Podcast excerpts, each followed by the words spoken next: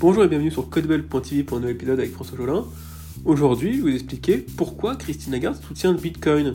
Ça peut paraître choquant vu les propos qu'elle a farouchement anti-Bitcoin, pourtant toutes ces décisions nous donnent envie d'acheter du Bitcoin et Christine Lagarde est vraiment le premier soutien pour nous pousser vers le Bitcoin. Nous verrons ça dans cet épisode. Et oui, plus Christine Lagarde renie Bitcoin, plus elle met en évidence les bénéfices de Bitcoin face à sa gestion monétaire. Nous verrons donc les trois bénéfices du Bitcoin les plus détestés par Christine Lagarde. Premièrement, une gestion apolitique et neutre.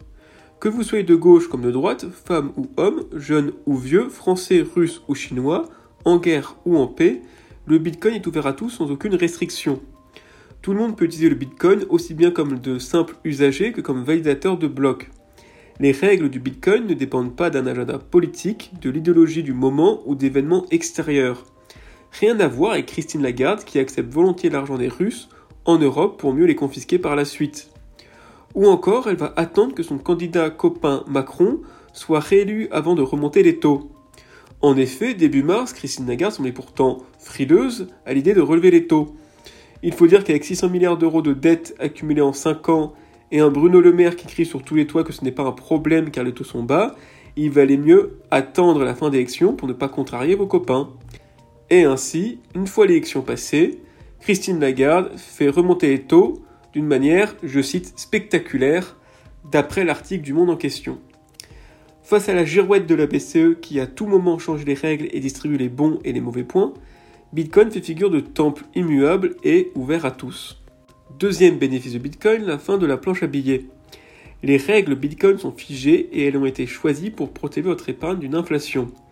Bitcoin se veut comme un or numérique, ainsi ses réserves sont fixées à 21 millions d'unités, et plus le temps passe, plus la découverte de nouveaux Bitcoins tend vers zéro.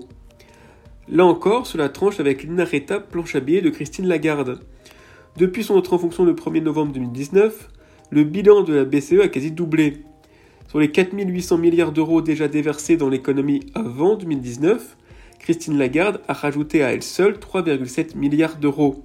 Ce qui culmine le bilan à 8,5 milliards d'euros, soit quand même 80% du PIB de toute la zone de l'Union européenne.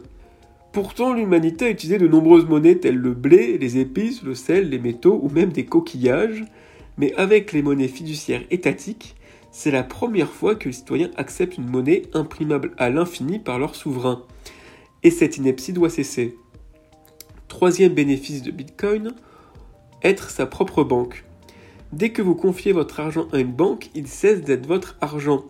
Si vous êtes dans le camp du bien, la banque vous octroie temporairement de jouir de votre argent, à condition bien sûr de remplir toujours plus de CERFA pour prouver sa provenance. Le problème est que la définition du bien est fixée par la Banque centrale et je vous rappelle que ces règles changent vite.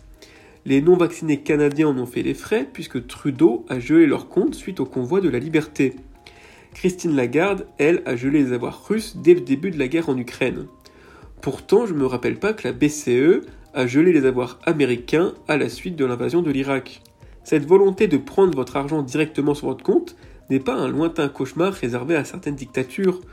Du temps où Christine Lagarde dirigeait le FMI, celui-ci évoquait très sérieusement l'idée de taxer les épargnes de 10% pour rembourser les dettes suite à la crise de 2008. En France, la loi SAPA 2 de 2016 est très claire. Je cite la loi, le Haut Conseil de stabilité financière est autorisé à suspendre, retarder ou limiter les retraits d'argent ou arbitrage sur l'assurance vie. Fin de citation de la loi. Et oui, l'État peut geler les assurances vie à tout moment. En soi, il ne doit rien se polluer, mais bon, si pendant le gel de vous avoir une inflation de 10% passe dessus, c'est tout comme. Du côté du Bitcoin, tout est scellé mathématiquement. Vous êtes le seul détenteur de votre clé de cryptage, personne ne peut geler ou voler vos bitcoins.